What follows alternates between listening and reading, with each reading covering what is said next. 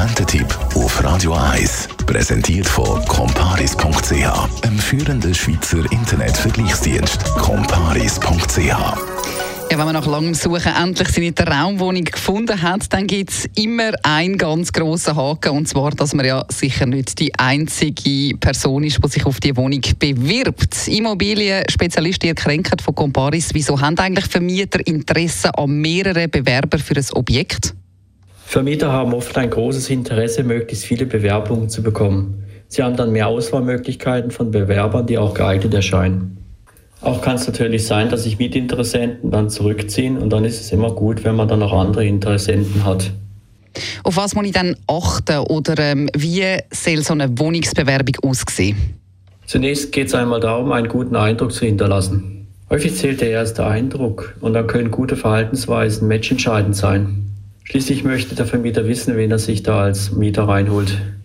Dazu gehört, dass man pünktlich und gepflegt zum Besichtigungstermin erscheint, freundlich ist, sich selbst vorstellt und auch den Namen vom Vermieter oder Verwalter merkt, interessiert Fragen stellt, aber nicht so aufdringlich, die Wohnung wertschätzt und Interesse deutlich anmeldet. Mm, das mit dem Namen merken ist aber gar nicht so einfach. Was gibt es sonst noch für wichtige Punkte? Geschwindigkeit ausspielen. Gerade die Geschwindigkeit ist zentral für eine erfolgreiche Bewerbung.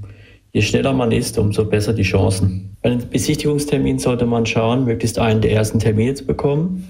Auch die Unterlagen sollte man auf den neuesten Stand halten und griffbereit halten. Die Bewerbungsunterlagen sollte man noch am gleichen Tag ausfüllen und an den Vermieter schicken. Auch sollte man immer erreichbar sein, gerade bei Rückrufen durch die Verwaltung. Die E-Mails überprüfen, mindestens zweimal täglich und auch im Spanner-Ordner schauen. Und was ist dann, wenn es mit der Bewerbung gleich nicht klappen sollte? Sportlich nebenbei absagen. Natürlich ist eine Absage immer frustrierend, mhm. aber den Kopf in den Sand zu stecken ist auch nicht die Lösung. Gerade bei Verwaltungsgesellschaften kann man die Gelegenheit nicht nutzen, um in Kontakt zu bleiben. Vielleicht gibt es ja noch weitere Möglichkeiten. Und vielleicht abschließend noch die Frage, was sollte man besser nicht machen? Es sind Verhaltensweisen, die eher negativ angeschaut werden und die eigenen Chancen verkleinern. Das heißt, dass man sich an die Spielregeln hält und nicht gegen die Vorgaben verstößt. Die Spielregeln werden im Bewerbungsprozess beschrieben. Auch sollte man keinen Termin versäumen, ohne abzusagen. Und äh, ja, man braucht halt allenfalls auch ein bisschen Geduld. Besten Dank, Herr Renker, Immobilienexperte bei Comparis.